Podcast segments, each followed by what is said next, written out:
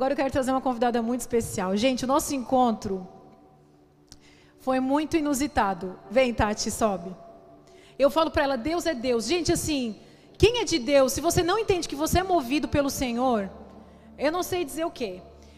Sabe aquela pessoa que você encontra na internet, né, né Tati? Olha só, eu vou contar a história para vocês, tá? Que tem uma pessoa ali que faz parte desse negócio, né? Sabe aquela história de eu me sigo, ela me segue, eu sigo ela, não sei, a gente se segue.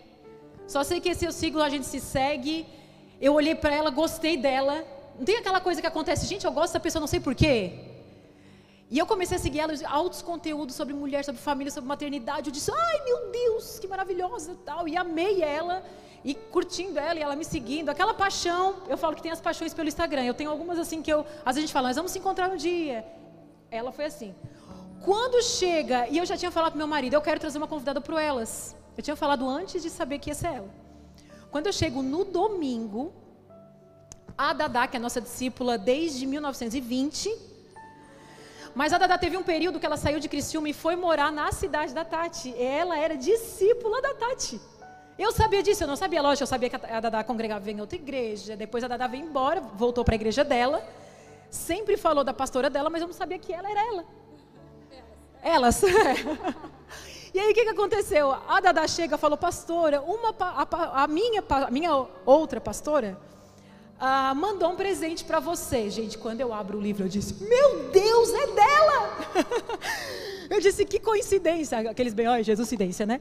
Mas assim, eu falei, gente, ô, ô Dada, era tua pastora? Era, eu disse, eu não, eu vou te matar porque tu não tinha nunca me falado o nome dela. Enfim, resumindo a história, eu falei, eu quero trazer ela para elas, assim, então eu vou fazer a ponte. Então, né, eu, eu, nunca trago alguém sem respaldo. Então, a minha discípula aqui de 20 anos de igreja, pastora, ela era minha pastora. Então, assim, eu falei, eu já amava ela, aí a gente já se amou. E quando a gente gosta, eu falei para ela, é Deus, essas conexões que a gente não explica, mas que Deus faz. Fique ligado às conexões que Deus faz na sua vida. Vamos orar pela vida da Tati? Pai, obrigada, Senhor, pela vida da tua filha. Nós te agradecemos porque nós sabemos que foi o Senhor que trouxe ela até nós. O Senhor sabe aquilo que nós precisamos aprender. Nós não sabemos, mas o Senhor sabe. Aquilo que o Senhor tem derramado sobre a vida dela é o que precisamos para esse tempo. Por isso nós abrimos o nosso coração para receber da unção que o Senhor tem dado a ela. Nós honramos a unção que ela carrega. E nessa noite, Pai, nós queremos receber a palavra, a tua palavra através da vida da Tati. Em nome de Jesus que nós oramos e agradecemos. Amém. Amém. Aleluia! Boa noite. Que bom estar aqui com vocês hoje. Quero começar agradecendo a pastora por essa recepção tão maravilhosa. A vida da Dai também. Ora aí, Dai, que tem que ser bênção hoje, né, Dai? Senão vai ficar nas suas, na sua conta isso aí. Não, mas é bom demais estar aqui com vocês hoje. Eu estou muito feliz. Eu sou pastora lá da Igreja Renovo, em Ponta Grossa. Meu marido veio junto comigo, junto com os meus filhos. Estão aí em algum lugar, não sei se eles estão aqui, acho que não. Estão lá em cima. ah lá, estão lá. Meu irmão também. É, eu falei que essa cidade tem mulher bonita, né? O lugar para ter mulher bonita. Aí meu irmão solteiro veio junto, entendeu? Bonitão e tal. Ele vai me matar se ele viu falando isso. Não, ele veio também, né, com a gente. Mas é uma alegria imensa estar aqui com vocês hoje. Eu falo que é muito bom servir a Jesus, porque aonde a gente vai, a gente se sente em casa, porque nós encontramos uma família, não é verdade? Eu vou para vários lugares é, para pregar, para falar sobre aquilo que o Senhor tem falado ao meu coração, compartilhar um pouco daquilo que o Senhor tem me dado. E aonde eu vou, eu me sinto em casa, porque nós encontramos essa família tão especial. Por isso que eu sou alguém que ama congregar, amo a igreja, é uma bênção, amém? Mas hoje eu creio que o Senhor tem uma palavra específica ao seu coração. Você sabe que tudo aquilo que nós precisamos é da palavra de Deus sendo liberada sobre as nossas vidas. Uma palavra basta para que tudo mude na sua vida, não é verdade? Uma palavra, uma simples palavra. Nós precisamos sempre ter uma expectativa quando nós estamos diante da palavra de Deus. Uma expectativa de que nós vamos receber algo que vai transformar as nossas vidas. E eu estava é, vindo para cá, é, foi, são oito horas, sete horas de viagem, né, Dai? É bastante. e eu estava meditando numa palavra, Mas quando eu estava conversando lá em cima com a pastora, o Senhor começou a falar no meu coração que eu deveria ministrar outra palavra. A gente só na nossa conversa, lá na salinha. Aí aqui durante o louvor, o Senhor falando no meu coração para eu ministrar outra palavra. E eu sei que eu tenho que liberar outra palavra para vocês. Eu não vou ministrar aquilo que eu estou mais segura, eloquente, mas aquilo que o Senhor está queimando no meu coração. Amém? Tenho certeza que de alguma maneira o Senhor vai falar o seu coração. Então, abra sua Bíblia comigo em Êxodo, capítulo 10, versículo 21. Enquanto você abre, eu só vou me apresentar um pouquinho melhor. Então, quem já me conhece? Levanta a mão. Alguma aluna minha está aqui? Eu sei que já tem uma. é o seguinte: o Senhor ele tem me chamado para pastorear crianças e para equipar as mães cristãs, pais cristãos, para que eles possam educar os seus filhos à luz da Bíblia. Você sabe que hoje nós temos uma enxurrada de informação sobre educação de filhos. E eu já trabalhava como pastora de crianças lá na nossa igreja. Já antes de ser mãe, já estava ali atendendo as mães, auxiliando as mães, equipando as mães nesse processo. Mas depois que eu me tornei mãe, eu comecei a me deparar com algumas situações desafiadoras que toda mãe passa. Só que eu sempre gostei muito de estudar. Então, eu sou formada em odontologia lá da Universidade Estadual de Ponta Grossa, mas sempre gostei muito de estudar e quando eu me deparei com algumas situações desafiadoras, tipo a primeira birra da minha filha, eu comecei a estudar. Conta para mim quem já deu um Google, o que fazer na hora da birra? Seja verdadeira, levanta. O que fazer para o seu filho teimar menos? Como ter mais paciência com os filhos?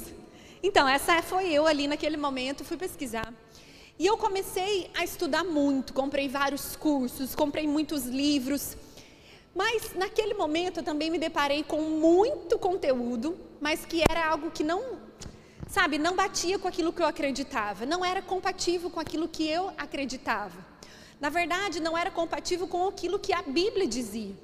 E naquele momento eu comecei a buscar de Deus, buscar de Deus direção, e o Espírito Santo foi falando fortemente no meu coração que eu precisava crer que a Bíblia era suficiente. Porque a Bíblia diz que a sua palavra é poderosa para nos instruir em tudo, para toda boa obra, inclusive para a maternidade. E foi aí que eu comecei a compartilhar é, nas redes sociais, com os meus amigos, com a nossa igreja, a respeito do que o Senhor foi falando ao meu coração. E surgiu um curso que se chama Maternidade com Graça. Hoje nós temos mais de duas mil alunas, né? E depois, agora, esse mês, esse ano, é, o Senhor me deu esse livro. Nós lançamos em março na verdade, em abril, nós lançamos esse livro que é Criação Bíblia Compatível. Eu fiz um neologismo, inventei uma palavra nova, Bíblia Compatível, que é compatível com a Bíblia, vivendo uma maternidade bíblica. Como você tem que viver? Como você pode? É, quais são os principais princípios bíblicos para você educar o seu filho à luz da Bíblia? O livro está esgotado, né? Esgotou essa semana, mas é claro que eu ia vir aqui. Eu reservei os últimos 36, que era o que tinha. Tirei lá do nosso estoque, levei para minha casa, já coloquei na mala, então nós temos 36 livros aqui. Daí depois está esgotado, acho que só mês que vem que vai voltar para o estoque, tá bom? Mas tem ali para vocês, ok? E o Senhor tem me dado, falado muito ao meu coração a respeito disso, sobre nós colocarmos o Senhor no centro das nossas vidas em todas as áreas né? não só é, na vida espiritual, achando que a vida espiritual toca apenas na nossa vida dentro da igreja. Na verdade, eu, eu acredito, eu sempre falo sobre isso, que você não pode setorizar a sua vida em vida espiritual, vida familiar, vida conjugal. Na verdade, quando você está com o seu filho, com o seu marido, na sua escola, no seu trabalho, na faculdade, quando você está vivendo em todas as áreas, você precisa entender que você está ali para que o propósito do Senhor se cumpra. Amém? Então eu creio que existe uma unção poderosa de Deus para nós dentro da maternidade. Mas agora eu quero ler um texto com você que está em Êxodo 10, versículo 21. E nós vamos voltar lá para o Velho Testamento. E contextualizando você, nós vamos ler uma passagem que fala sobre uma das pragas que foi lançado ali sobre o Egito. Vocês se lembram da história das dez pragas? Então, o que, que acontece? A Bíblia diz que o coração de Faraó foi endurecido e ele não deixou Moisés tirar o seu povo para adorar a Deus no deserto. Então, com isso, o Senhor ele foi enviando ali várias pragas. E a nona praga é essa praga que nós vamos ler aqui, do versículo 21, Êxodo 10, 21. Então disse o Senhor a Moisés: Estende a mão para o céu, para que haja trevas sobre a terra do Egito, trevas que se apalpem. Estendeu, pois, Moisés a mão para o céu, e houve trevas espessas em toda a terra do Egito por três dias. Não se viram uns aos outros, e ninguém se levantou do seu lugar por três dias. Mas, para todos os filhos de Israel, havia luz na sua habitação. Amém? Então, qual era essa praga? Essa praga era a praga das trevas absoluta. Então, por três dias, o Senhor lançou uma escuridão. E a Bíblia traz uma hipérbole aqui, né? Trevas que se apalpem. Como assim? Era uma escuridão tão escura que a pessoa não conseguia sair do lugar. Porque você sabe que quando você entra num lugar escuro, você vai se acostumando com a luz, sim ou não? Eu sou uma pessoa que gosta de dormir no escuro. É escuro, entendeu? Então, quando eu mudei para casa que eu estou agora, né, para o apartamento, a gente mandou fazer uma cortina. A casa que eu morava antes tinha aquelas persianas que ficam bem escurinhas, eu amava. E nós mudamos para essa, mandei fazer uma cortina. Fui lá, chamei ele falei, moço, eu quero uma cortina que fique escura, que tampe a luz. Ele, não, então essa aqui, tem que pôr o blackout, é essa aqui. Eu, então tá bom. Aí ele instalou a cortina. Eu falei, ai que bom, hoje eu já estava há um mês sem dormir, que eu sou assim, eu não consigo dormir. Se eu vou para um hotel, eu tenho que pôr adesivo nas luzinhas, sabe a luzinha do, a luzinha do ar-condicionado, a luzinha vermelha do, da TV? Eu vou colocando adesivinho em tudo, que aquilo me atrapalha. Eu não consigo dormir com aquilo. Aí eu deixei tudo bem escurinho. Aliás, ele instalou né, a cortina, e daí ele fechou ali, o, o moço né, apagou a luz dele. Ficou bom? Eu falei, nossa, que bom, ficou ótimo. Aí ele foi embora, fui dormir, desliguei as luzes, deu um minuto, eu estava enxergando tudo. Porque a gente vai acostumando, não ficou bom como eu imaginava, tinha que ficar mais escuro. Você está entendendo? Vai acostumando, seu olho vai acostumando. Então, mesmo que esteja muito escuro, a gente vai acostumando e vai aos poucos aprimorando a nossa visão dentro da escuridão. Mas não era o caso. Porque aqui diz que eram trevas absolutas. Tinha uma treva, uma escuridão que era palpável. Não se viam uns aos outros. Eram trevas espessas e ninguém se levantou do seu lugar por três dias. Quem é mãe aqui? de criança pequena. Você imagina o desespero das mães? Imagina, você fica três dias, três dias, você consegue imaginar o que, que essas irmãs passaram? Três dias com trevas absolutas, a criança querendo mamar, querendo é, assistir a TV, não, né? Isso não. Mas elas queriam fazer outra coisa, desesperador, não dá para trocar uma fralda, não dá para dar um banho. Três dias sem poder sair do lugar. Era algo terrível. Mas tem um detalhe. A Bíblia diz que na casa dos filhos de Israel havia luz. E a primeira coisa que eu quero te dizer é que essa treva, as trevas, a escuridão, é a condição do mundo hoje sem Jesus. Eu estou falando longe? Não, está ótimo. Porque eu falo longe, daí meu marido fica tipo, Tá ótimo assim, então? Essa é a condição do mundo sem Jesus. O mundo sem Jesus está em trevas. Às vezes a gente quer colocar a nossa esperança, depositar a nossa esperança falando, não, porque agora vai, agora o mundo melhora. Eu acho que se acontecer isso, o mundo vai melhorar. Mas o mundo jaz do maligno. O mundo está caído. Quem está caído, a tendência é cair cada dia mais. O mundo está em trevas absoluta. O mundo sem Jesus está na escuridão. Isaías 62 diz assim: Pois eis que as trevas cobrirão a terra, e a escuridão os povos. Mas sobre ti o Senhor virá surgindo, e a sua glória se verá sobre ti. Trevas é o sinal do juízo de Deus. Sabe? Aquele, aquele povo experimentou daquelas trevas por três dias, como um sinal de Deus trazendo juízo sobre o Egito. E hoje o mundo está em trevas, porque na verdade eles não conseguem enxergar a luz que vem surgindo. Você está entendendo?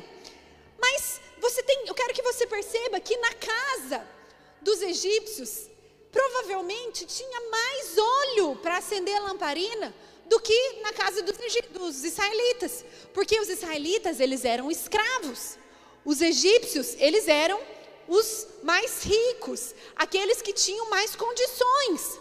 Com certeza eles tinham mais recursos, tinha mais poder, mas eles não conseguiam acender a luz. Agora, na casa dos filhos, e a segunda coisa que eu quero que você entenda: na casa dos filhos tinha luz. E essa é uma promessa de Deus para nós. Porque, sabe, eu sei que hoje essa é uma preocupação imensa dos pais. Porque hoje nós estamos vivendo em um mundo onde há trevas espessas, não é verdade? É uma enxurrada de conteúdo que vai para tentar destruir todos os nossos valores, todos os nossos princípios. É na escola, é com os amigos, é na televisão, é no YouTube, TikTok, então, misericórdia.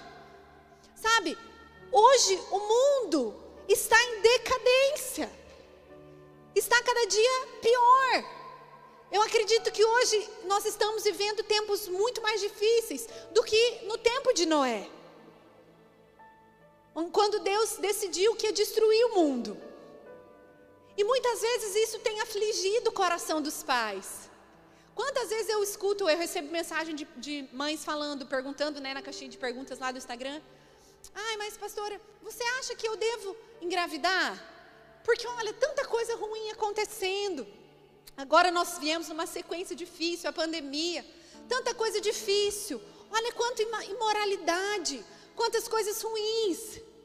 Pois é, o mundo está em trevas, mas nós temos que crer que na casa dos filhos existe luz.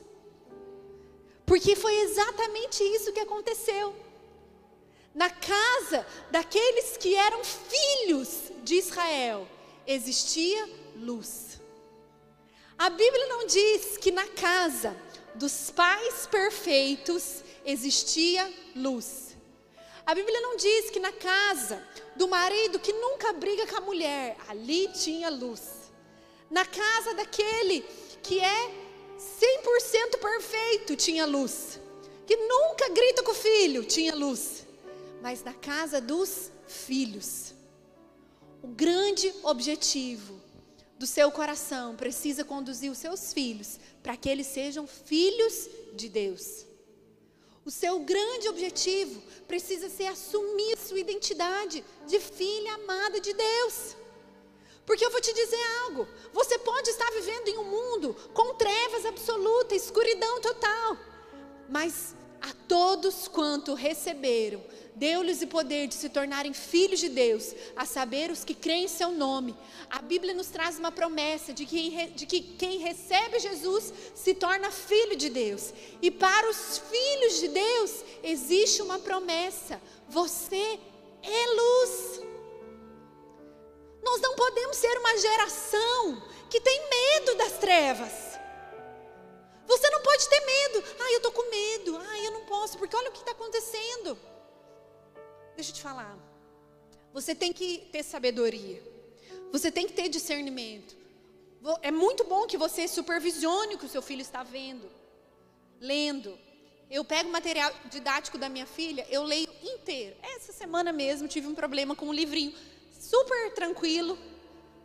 O livrinho falava sobre medos, inclusive. Na última página aparecia a menininha vencendo os medos E ela teve a brilhante ideia de ressignificar todos os, os medos que ela tinha. Então, o lobo, daí é brincando com as sílabas, né? Minha filha tem cinco anos. Lobo transformava em bolo. É, tubarão em barantu, sabe assim? Ia misturando. E o diabo era o bodiá. Então todos os monstrinhos se transformavam em amiguinhos. Aí tinha lá o tubarão é, diferente, tinha lá o diabo com um negocinho de anjo. Isso que eu falo, se eu achar alguma coisa aqui, eu vou fazer um barraco nessa escola. E tinha lá. A gente tem que supervisionar. Eu só mandei a mensagem, então, estava indo tão bem o livro até o final da página. Ela já mandou, não se preocupe, não precisa postar nada. Nós vamos ver o que, que a gente vai fazer. Não posta, por favor, mãe, não posta. Nós vamos tirar o livrinho daqui. Nós temos que supervisionar. Mas nós temos pais em pânico, com medo das trevas. Às vezes você está em pânico. Você tem vivido em pânico. Por causa das circunstâncias que você vê, da situação que o mundo está hoje. E o Senhor me trouxe aqui para te lembrar que existe luz na casa daqueles que são filhos. A condição aqui para ter luz na sua casa em meio a trevas absoluta de três dias não era ter dinheiro para ter óleo para acender a lamparina. Não era ser perfeito, como eu falei, mas era ser filho. Você precisa crer nisso. Há poder em ser filho, há poder em ser filha. Existe luz para você, é uma promessa de Deus. A Bíblia diz que todos os filhos de Israel tinham luz na sua habitação. Existe uma promessa de Deus para você, que há luz para a sua casa, ainda que o mundo esteja envolvido em trevas, existe luz sobre você. Isaías 62. Mas a primeira parte eu já li, mas eis que as trevas cobrirão a terra e a escuridão os povos, mas sobre ti o Senhor virá surgindo e a sua glória se verá sobre ti. João 12:46 eu sou a luz do mundo. Vim ao mundo para que todo aquele que crê em mim não permaneça em trevas. Se você recebeu Jesus, se você decide permanecer nele, você não vai permanecer em trevas. A sua família não vai permanecer em trevas.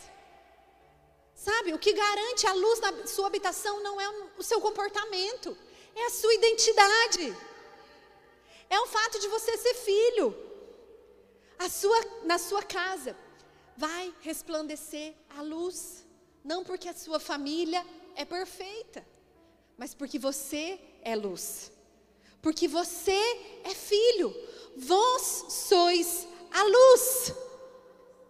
Sabe, não existe na Bíblia uma ordenança. Seja luz. Você que recebeu Jesus, seja luz.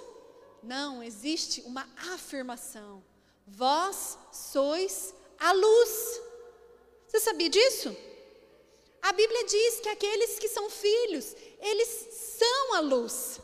Antigamente, antes de Jesus vir até a terra, da obra consumada, as pessoas, elas eram salvas por olhar para a obra da cruz que viria, por crer que viria o Salvador. E de alguma maneira elas eram salvas. Mas elas não tinham o privilégio que você tem hoje. Porque a Bíblia diz que Jesus veio para ser o primeiro. Ele veio como unigênito, mas ele passou a ser o primogênito. E a Bíblia diz que tal qual ele é, assim você é hoje nesse mundo. Antes, eles criam que a luz viria. Eles acreditavam. Antes, eles tinham a Bíblia como a luz, lâmpada para os meus pés é a tua palavra, e luz para os meus caminhos. E nós temos a palavra hoje como a nossa lâmpada, que ilumina os nossos caminhos, que nos dá, nos dá direção. Eu sou alguém que ama a Bíblia, tanto é que escrevi um livro sobre a Bíblia, né, sobre a maternidade bíblica. E eu quero que você me entenda bem. Mas hoje, o Senhor te faz tal qual Ele é. Tal qual o Senhor, ele, o Senhor é. Hoje você é nesse mundo. Hoje você não só apenas tem a Bíblia nas suas mãos, como você tem a identidade daquele que estava desde a criação do mundo, que é Cristo. Você hoje é a luz. Olha que interessante, se você ler esse texto de Salmo 119:5, esse foi, acredito um dos primeiros versículos que eu aprendi. Quem aprendeu esse livro, é, esse versículo criança? Lâmpada para os meus pés é a tua palavra e luz para as, os crentes velhos, com certeza, né? A minha filha falava assim: lâmpada para os meus pés é a tua palavra e luz para os meus amiguinhos. Mas era caminhos, né? Depois que ela viu que a gente achava engraçadinho, aí que ela falava mesmo. Mas esse, esse versículo fala sobre a lâmpada para os nossos pés, que ilumina o nosso caminho. Mas eu não sei se você já continuou lendo o texto. O versículo 106, ele diz assim: Eu fiz um juramento e eu o confirmei de guardar as tuas justas ordenanças.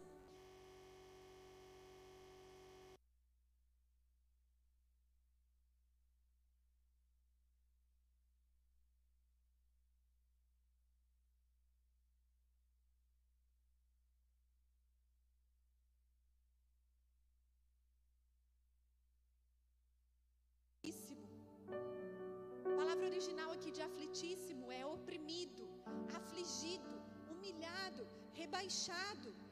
Vivifica-me, ó Senhor, segundo a tua palavra. Por quê? Porque ele tinha no seu coração o desejo de cumprir tudo, mas ninguém consegue cumprir. A boa notícia é que a Bíblia diz que Jesus veio cumprir por nós. E hoje você recebe a Jesus e Ele estando em você, move em você para que você possa cumprir aquilo que o Senhor estabeleceu. Mas não é algo que vem de você. Sabe? Você hoje ter luz na sua casa, luz na sua habitação, antes de qualquer coisa, fala de você assumir a sua identidade. Não é algo que você vai conquistar na força do seu braço. Quer ver? Se for algo que você conquista na força do seu braço, uma pessoa no mundo pode decidir ser a pessoa mais bondosa da terra. E ela faz boas obras e ela ajuda as pessoas. Mas se ela não tem Jesus, é suficiente? Não é. Porque não é algo que nós podemos fazer com as nossas próprias forças. Sabe, nós temos que ser livres de toda justiça própria achar que, nossa, o meu filho, não, na minha casa vai ser uma benção, porque eu sou uma mãe zelosa, porque eu sou uma mãe amorosa. Tá, mas o seu filho conhece Jesus? Você já apresentou Jesus para o seu filho? Ele já teve uma experiência com Deus? Você assume a sua identidade de filha amada de Deus? Porque é isso que vai fazer a diferença. Você entende? Eu não estou falando que as outras coisas não são importantes. Mas você precisa confiar nessa ação sobrenatural da obra de Deus ali na cruz. É isso que vai fazer diferença na sua casa. Às vezes você veio para esse culto achando que ia falar sobre birra, teimosia, mau comportamento, vara, né? Mas o Senhor tem me chamado para que as mães entendam que o principal é Jesus no centro do seu lar. Entenda isso não é a obra da sua própria mão. A Bíblia não diz, na casa das mães exemplares, dos filhos obedientes, tinha luz. Na casa das crianças que não fazem birra, tinha luz. Na casa dos filhos. Você é filho. Você sabe que a única coisa que Jesus amaldiçoou foi uma figueira. Por quê? Porque a figueira aponta para a justiça própria. Lá no Velho Testamento, quando Adão e Eva pecaram, o que, que eles tentaram fazer? Quando eles pecaram, eles perceberam que eles estavam nus. Eles perceberam, porque eles tinham sido destituídos da glória de Deus que cobria sua nudez. Perceberam que eles estavam nus, eles resolveram então fazer, costurar uma roupa com folhas de Figueira. Tanta. Eu fui pesquisar, tem tanta folha que daria uma roupinha melhor. Folha de bananeira, muito maior. Resolvi o problema fácil. Eu sou uma pessoa prática, entendeu? Então, para mim, faz a sainha ali. Por que folha de figueira?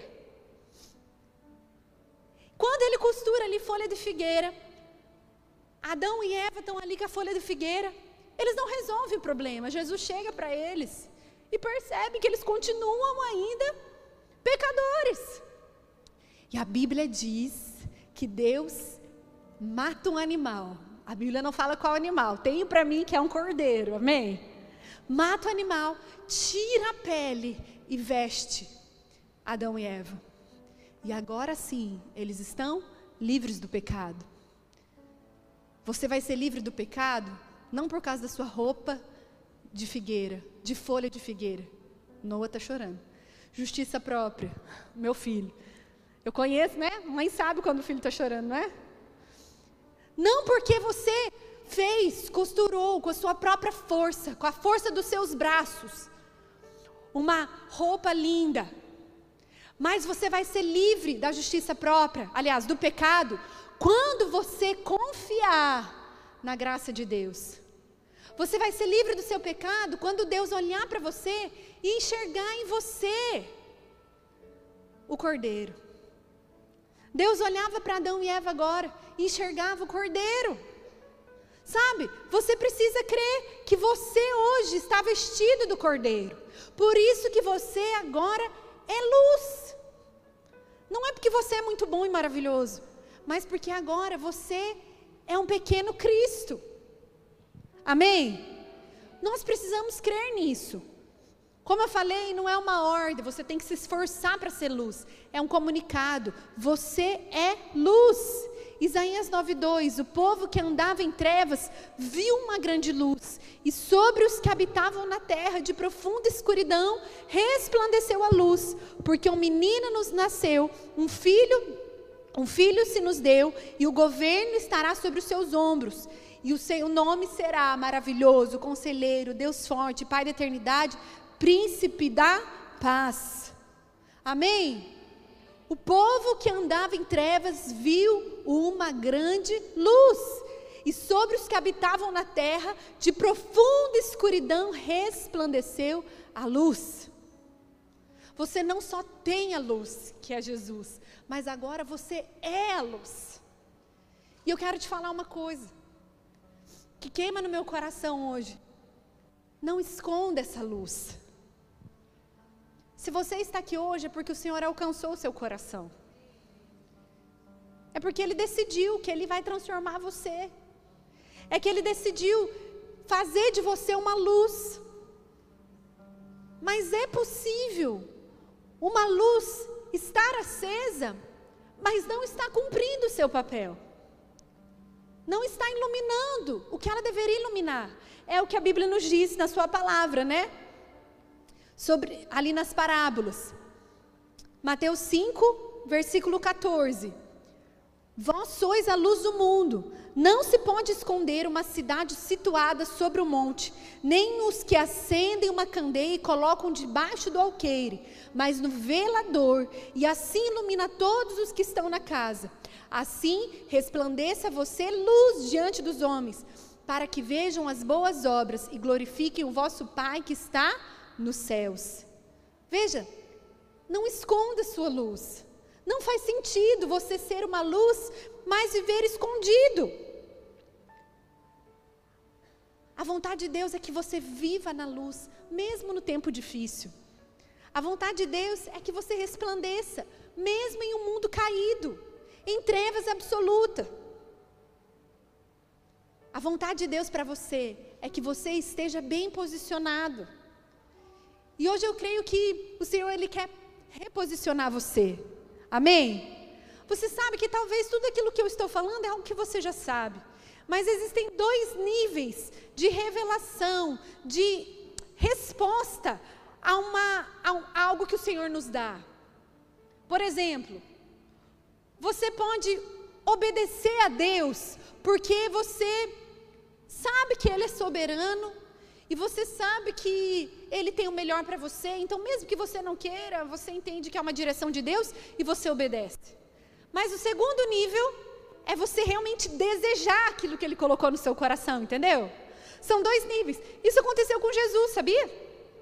A Bíblia diz que Jesus, a princípio, ele decidiu, aliás, ele veio ao mundo em obediência.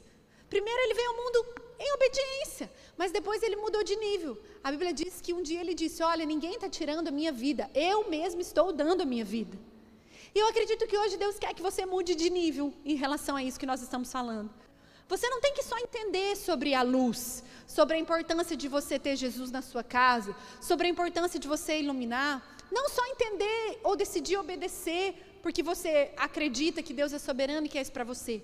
Mas Ele quer que você mude de nível, que você saia daqui desejando iluminar, desejando ver essa luz resplandecendo dentro da sua casa. Amém? Agora, o primeiro lugar que muitas vezes nós podemos esconder essa luz é no alqueire. A, pará a parábola diz isso, do alqueire. O alqueire é um recipiente que guarda mantimentos.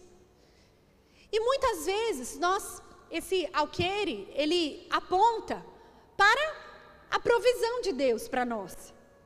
E muitas vezes nós deixamos essa luz se ofuscar, porque nós estamos muito preocupados com a provisão, com as circunstâncias, com as dificuldades.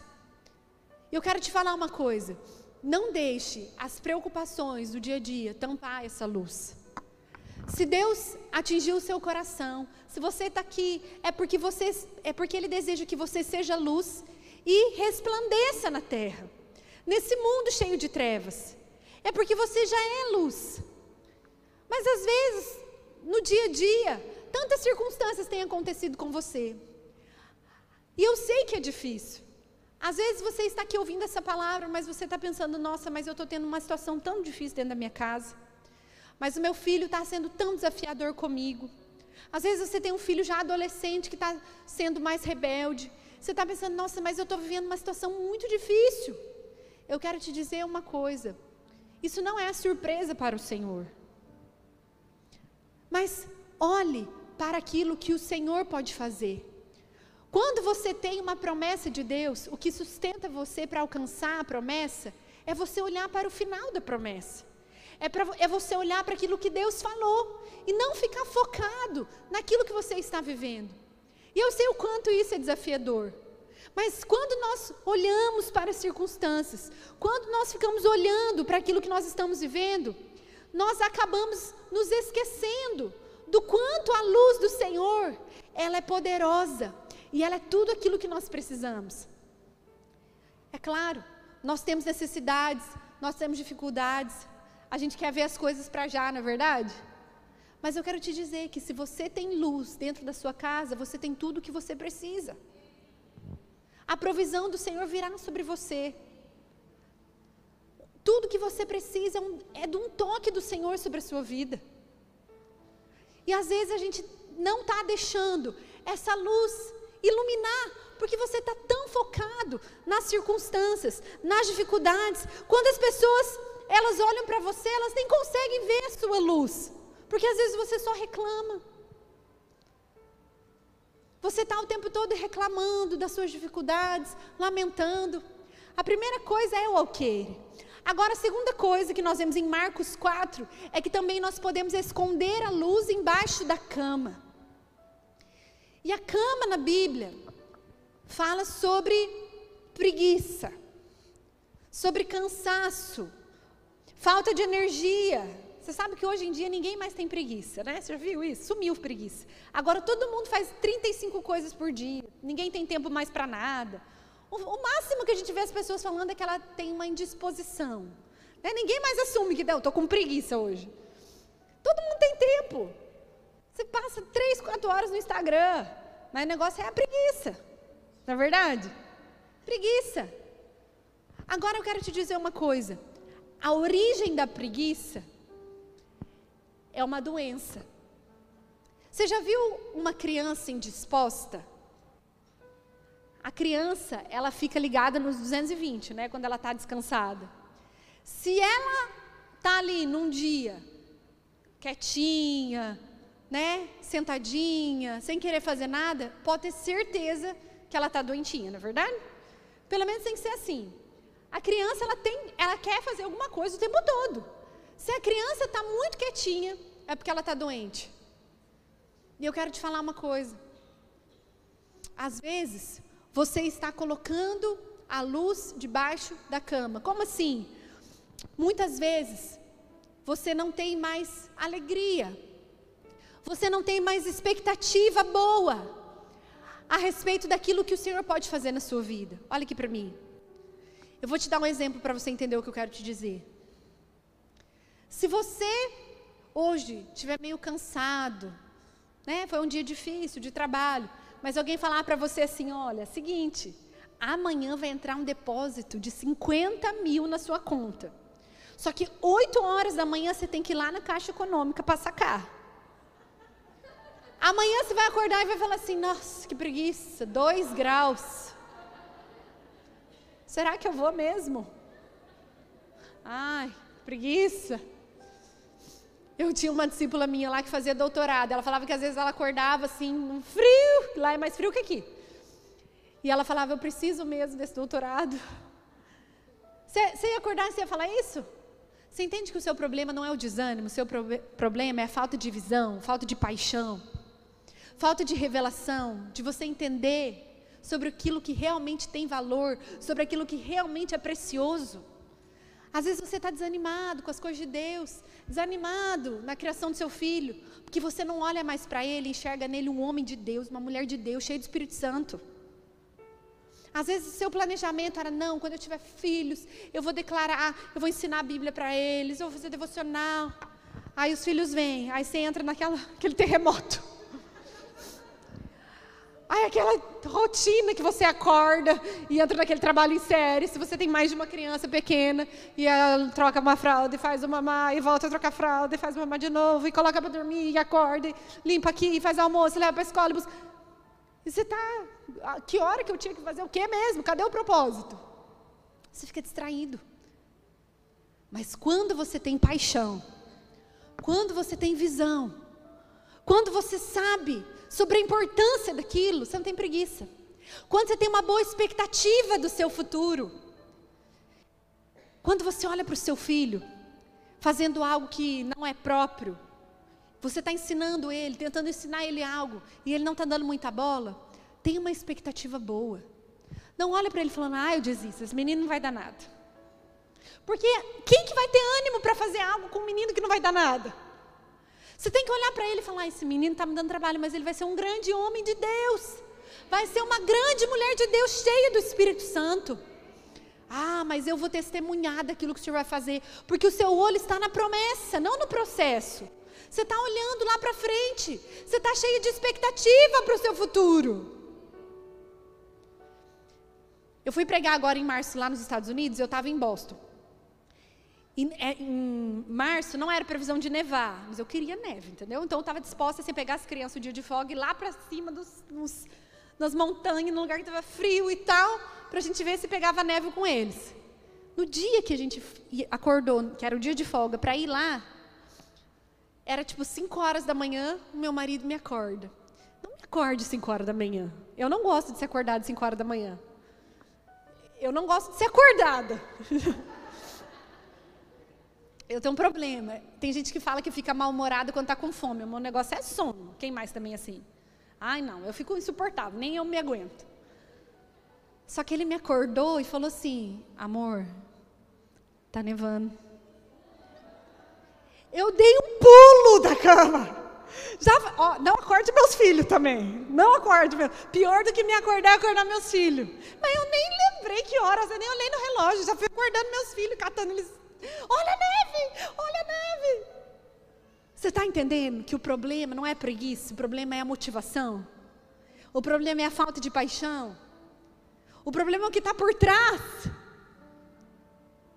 Eu acordei empolgadíssima. Não conseguia dormir depois de tanto tão feliz que eu estava. Sabe? Tenha uma expectativa boa do seu futuro. Decida ser feliz enquanto você espera.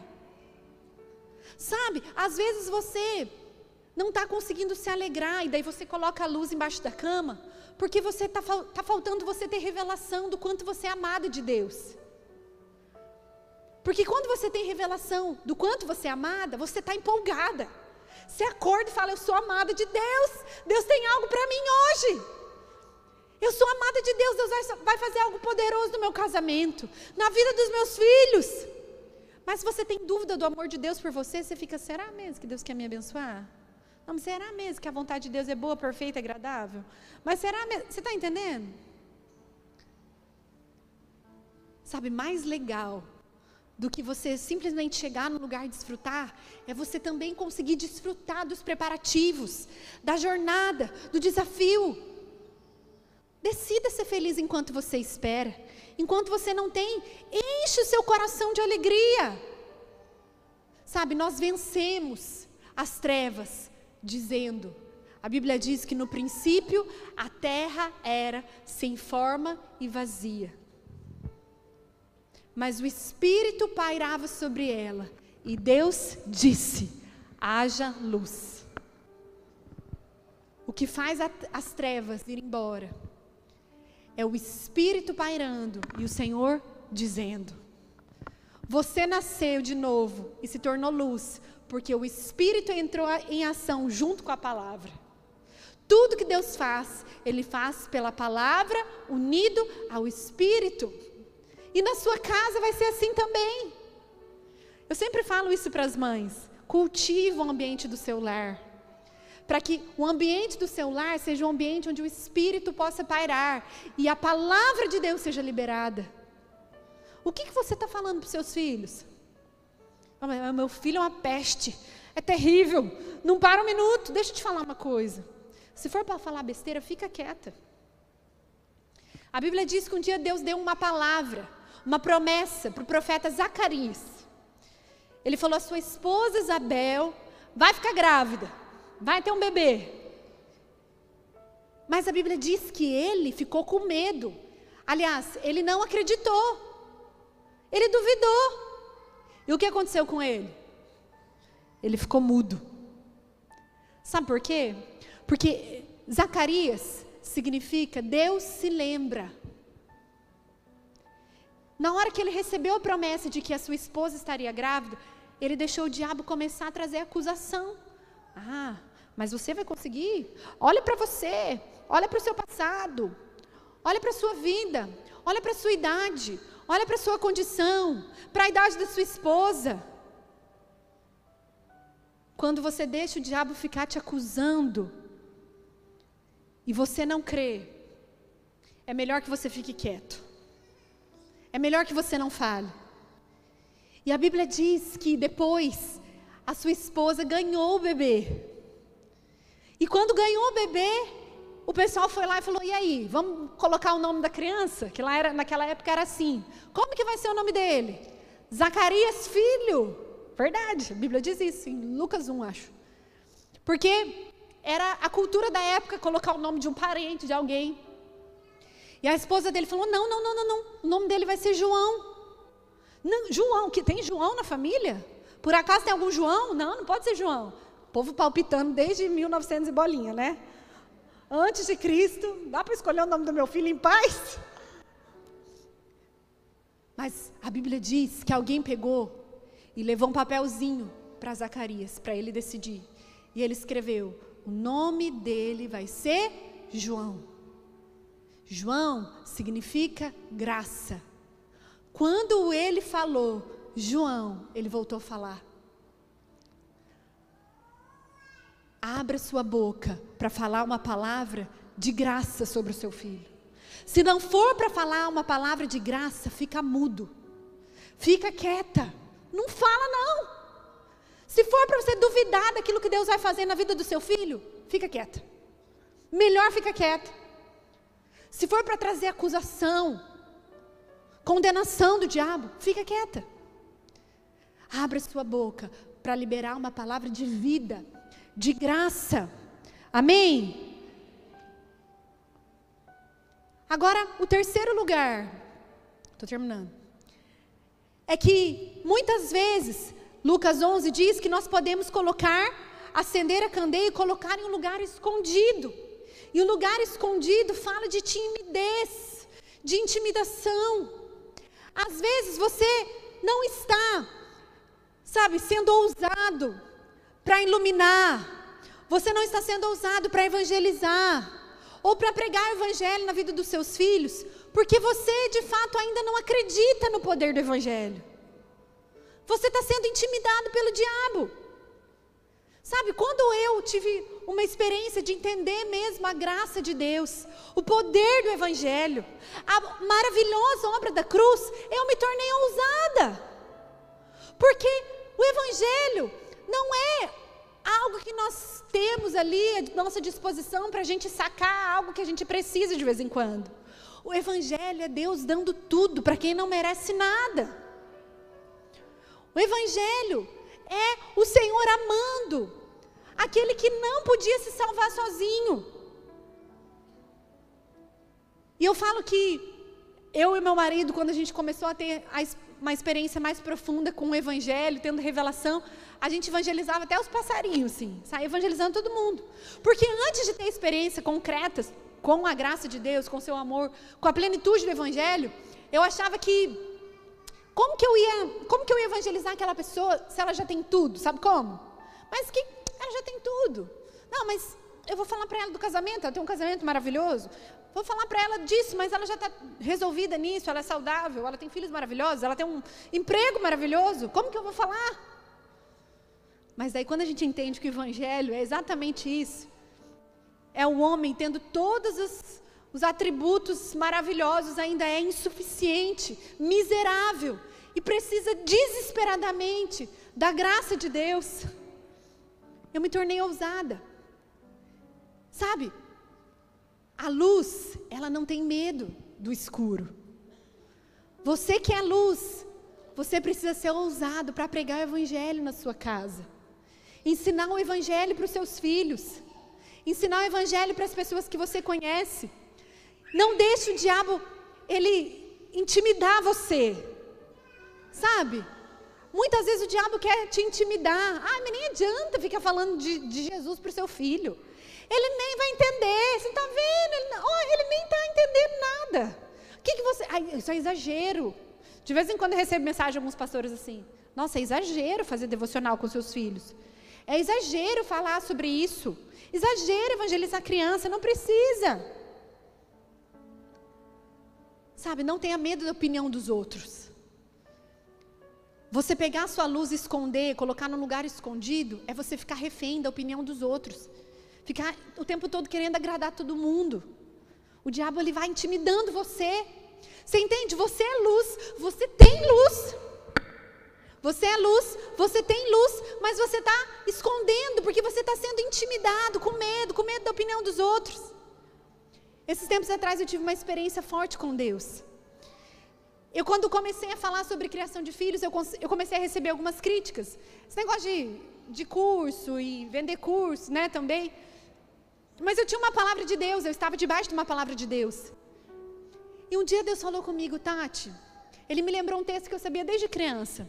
Jeremias 29, 11. Eu é que sei os pensamentos que têm o seu respeito, pensamento de paz e não de mal, né? Mas eu já conheci esse, esse versículo desde criança. Mas a, foi interessante a maneira como Deus falou comigo. Porque a Gigi, ela estava numa fase, minha filha, que ela estava um pouquinho teimosa. Sabe quando você fala, filha, faz isso? Ela fala, não faço. Faz isso. Ela fala, ah, mas eu não quero. Filha, eu é que sei, coloca essa blusa. Ai, tá bom, mãe. Sabe quando você fala, filho, eu é que sei, estou mandando fazer isso agora. Naquele dia Deus falou comigo, Tati, Presta atenção, olha aqui para mim. Eu é que sei. Ah, mas estão falando isso? Pois é, olha para mim. Eu é que sei. Ai, mas olha o que, que vão. Eu é que sei, eu é que sei. Pronto, acabou. É Ele que sabe. O que Ele sabe a seu respeito é o que você precisa. Pronto. Sabe, hoje o Senhor está te falando. Eu é que sei. Acabou. Não tenha medo da opinião dos outros. Na sua casa, o seu filho precisa saber, olha, ele é que sabe. Quando o seu filho chegar em casa falando que ele escutou alguma coisa do amiguinho, que ele não era inteligente, que ele era isso, que ele era problemático, vira para ele e fala: "Filho, Deus é que sabe. Ele é que sabe. E ele diz uma palavra de bênção ao seu respeito. Você é abençoado, você é amado, você é inteligente. Amém? E eu quero terminar dizendo: resplandeça a sua luz. Luz não tem medo de escuro. Não tem. Sabe, eu vi um estudo que diz que uma vela pequena, ela pode ser vista em 17 quilômetros de distância. Se tiver escuro, né? 17 quilômetros de distância, você enxerga o brilhozinho de uma pequena vela, uma pequena chama. Assuma o seu papel dentro do seu lar. Sabe, quando você escutar um noticiário ruim, ou uma outra, né, alguma coisa relacionada às crianças, ou algo ruim relacionado à sociedade. Nós temos muitos ataques hoje contra a infância, não é verdade? Mas se lembre que você é filho e na casa dos filhos existe luz.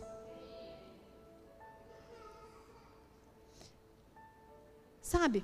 Olha para o seu filho crendo que o Senhor está operando na vida dele. Vou contar a história de um menino rapidinho para vocês. Porque eu sei que às vezes você está ali falando, crendo que existe luz na sua casa, mas você tem situações desafiadoras. E tem a história do menino que a mãe era uma mulher cheia de, do Espírito Santo, ousada, e ela ia ministrando o coração do seu filho, o seu filho não dava bola. E ela ia lá e falava, filho, a Bíblia diz isso. Ele não demonstrava o mínimo interesse pelo que sua mãe falava. Mas ela continuou crendo, ela continuou ensinando. E ela, ela acreditava que Deus ia fazer algo. E ela não desistiu. Ela não deixou a, a, a, o diabo intimidar, gerar medo. Ela não pegou a sua luz e escondeu, e desistiu, e se cansou. Ela continuava cheio de expectativa e continuava dizendo: Filho, mas a Bíblia diz. E ele não dava bola. Até que um dia a palavra de Deus penetrou no seu coração. Ele entendeu. E ele começou a abrir os seus ouvidos para aquilo que a sua mãe te dizia. E esse menino se tornou Billy Graham. Essa é a história de Billy Graham. Quando ele era criança, ele tinha resistência ao Evangelho. Ele tinha resistência à palavra. Mas a marca registrada de Billy Graham se tornou a frase, e a Bíblia diz, que é a frase que ele escutava da sua mãe. Sabe, não se canse. Não fique escutando, sabe, os rugidos do diabo para te dar medo. Falsos rugidos, né? me lembrei de uma história que aconteceu comigo. Quando eu era criança, eu tinha muito medo de cachorro, mas assim, até os 14 anos, na verdade. Mas muito medo mesmo, assim, era pânico, era uma fobia assim patológica. Então, se eu estava na sua casa e por acaso chegava um cachorro lá, eu estava nem aí, com o pé sujo, subia no sofá, eu desmaiava, eu tinha muito medo mesmo. Cachorro de rua, qualquer cachorro. E um dia eu estava indo para a escola, sempre ia de bicicleta ou a pé, e um dia eu estava indo eh, para a escola, e quando eu percebi, tinha um cachorro andando atrás de mim. E eu comecei a passar mal, assim, eu, eu comecei a ficar em pânico, e ele estava vindo atrás de mim. Eu tentava, assim, desesperadamente olhava para ver se eu via algum conhecido, alguém na rua. Não precisava ser conhecido. Se tivesse uma pessoa numa porta, eu ia chegar lá e falar: pelo amor de Deus, eu quero entrar na sua casa porque eu tenho medo. Eu esquecia do medo, né, do, da vergonha, porque eu estava em pânico. Mas eu não via ninguém. E aquele cachorro estava me seguindo. E eu atravessei a rua, ele atravessou a rua, eu sozinha. Já evitava andar sozinha por causa dos cachorros. Naquela hora, eu lembro que eu não sei porquê, mas a minha reação foi virar. Eu virei para aquele cachorro e eu dei um grito. Ah! E quando eu dei um grito, aquele cachorro saiu correndo. Que na verdade ele era desse tamanho. Eu era muito maior do que ele. Estava morrendo de medo. Naquela hora que eu virei e dei aquele grito, estava uma quadra do, do, do escritório do meu pai. Meu pai estava assim no andar de cima no escritório. Ele fez assim, ó. Um pai vendo o desespero mesmo do, da filha. E eu comecei a chorar. Mas sabe, eu me lembrei agora disso. Porque eu quero te falar uma coisa. Diante das circunstâncias difíceis, diante de um cenário com trevas absoluta, quando o diabo quiser latir no seu ouvido, ruja para ele. Lembra que você tem o leão da tribo de Judá dentro de você. Ruja mais alto. Quando ele quiser colocar qualquer sugestão na sua mente contra o seu filho, sobre o futuro do seu filho, sobre a saúde do seu filho, sobre o caráter do seu filho, sobre a sexualidade do seu filho. Abra a boca e declara a palavra de Deus. Ruja. O leão da tribo de Judá está em você. Declare a palavra de Deus para ele. Creia, mesmo que ele aparentemente não se importe, como aconteceu com Billy Graham. Não desista. Abra sua boca. Creia. Amém? Eu quero que você se coloque de pé nessa hora.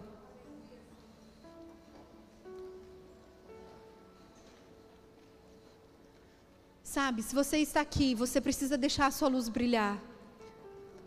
Existia trevas absoluta sobre todo o Egito, mas na casa dos filhos existia luz na sua habitação. Eu quero que você levante as suas mãos agora e comece a declarar que você é luz.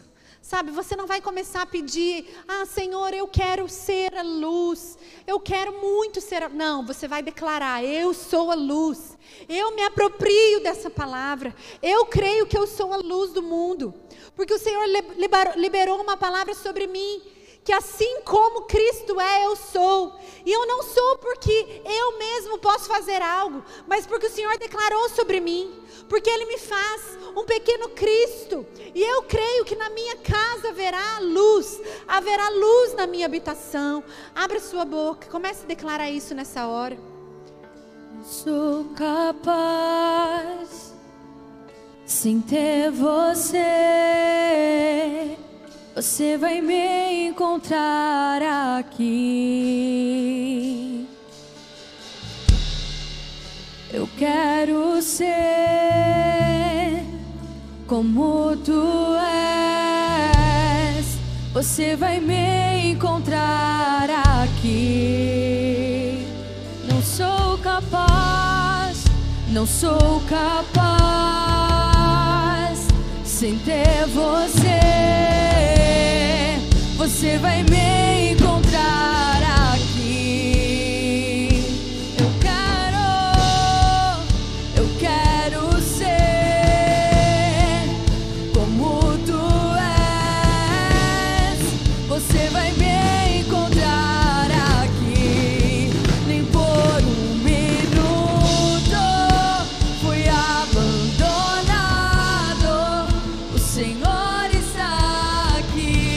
Aleluia. O Senhor está aqui. Obrigada, Senhor. Vem, Santo Espírito, move os ossos secos. O Senhor está aqui. Aleluia. O Senhor está aqui. Te agradecemos, Senhor. Te agradecemos por essa palavra, te agradecemos por esse tempo tão precioso. Te agradecemos, Deus, pelo ensino. Te agradecemos, Pai, por tudo que o Senhor liberou nas nossas vidas e fez nas nossas vidas nessa noite. Em nome de Jesus, obrigada, Senhor. Queridas, quem foi abençoada nessa noite? Vamos dar uma salva de palmas para a pastora Tati. Obrigada, pastora, pela palavra. Meu Deus, eu fui tão abençoada, eu fui tão edificada. Meu Deus, a, a, a tua ótica do alqueire, olha, mudou a minha perspectiva sobre esse versículo profundamente. Glória a Deus, muita revelação, muita do rema de Deus. Glória a Deus. Queridas, é... Ai, eu, eu, eu, não sei vocês, mas eu recebi tanto de Deus nessa noite, foi diferente para mim as celas. Não é? Tem, tem gente que está sentindo isso? Para mim foi, foi, tá sendo diferente, está sendo especial. Creio que Deus está fazendo coisas novas. E sempre que eu sinto assim, né, né Fê? A Fê está fazendo assim, acho que tu também está sentindo. é, é assim, vai vir coisa nova para gente. Deus vai fazer. Deus está fazendo. Queridas, está frio, né? Tem gente assim. Você que tem na sua casa, né? Quem é quentinha debaixo do cobertor. Mas quem está aqui recebe mais. Sorry. Mas tem algo especial quando a gente sai da nossa casa e vem dar o passo de estar aqui, né? Irmãs, o que, que vai acontecer mês que vem? Uhul! Obrigada, Lulu. Eu te amo. A Lu é a pessoa mais animada né, da face da terra. É... Mês que vem, vocês sabem que o nosso Elas é sempre na terceira quinta do mês. Então, o nosso Elas seria na data da conferência, amém? Vocês estão ligadas já que seria nessa data? Sim ou não? Sim. Quem ama o Elas já está sabendo. Então, a conferência vai ser na semana do Elas, dia 15, 16 e 17. Acabando a reunião, você já faça. Aquela pessoa que fala, pastor, eu tenho problema com online. Eu tenho dificuldade de botar meu nome, eu não enxergo o nome, tem que botar o óculos, né? Se você está nessa fase tipo eu, vá lá na secretaria e faça inscrição na secretaria, amém? Então já faz hoje a inscrição, irmã. Mas o que, que vai acontecer? Nós vamos passar o Elas. Líderes, fiquem ligadas aí. O Elas vai ser na outra semana, dia 22 de setembro. Nós teremos o Elas em setembro, ok? Então, ao invés de ser na data da conferência, eu não quis cancelar. Amém? Então, eu não quis cancelar o Elas, então o Elas a gente passou por uma semana depois. Então, dia 22 de setembro vai ser o nosso Elas. Amém, irmãs? Acabando aqui, já faça a sua inscrição e vejo vocês domingo. Beijo. É, levante a sua mão para a gente agradecer a Deus por, essa, por esse culto. Obrigada, Senhor, por essa quinta-feira tão maravilhosa. Obrigada por essa noite, obrigada pela tua palavra, obrigada pela vida da pastora Tati. Senhor, oramos pelo seu esposo, oramos pelos seus filhos, oramos pelo seu ministério. Pai, que o Senhor possa abençoar, continuar abençoando a sua vida. Em nome de Jesus, abençoe cada mulher aqui nesse lugar. Que vocês voltem para sua casa abençoadas, cheias do poder do Senhor. Em nome de Jesus. Amém.